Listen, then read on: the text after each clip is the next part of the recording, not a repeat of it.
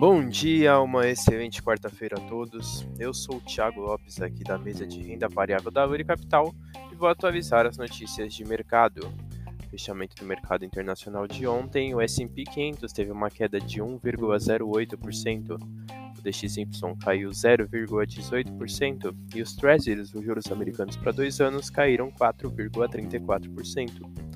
As bolsas internacionais fecharam em queda, com a volta da tensão no setor bancário e a expectativa de que o Fed aumente a taxa de juros. O mercado teme uma possível recessão nos Estados Unidos.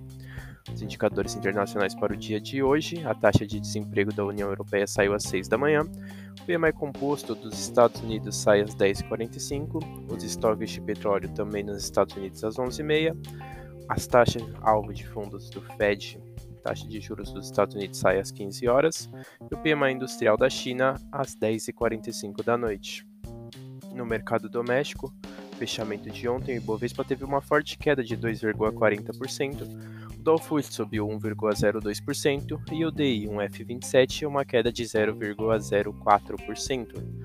Bolsa doméstica fechou em forte baixa, acompanhando o cenário externo e puxada pela Petrobras, que caiu bastante, influenciada pela queda no preço do petróleo.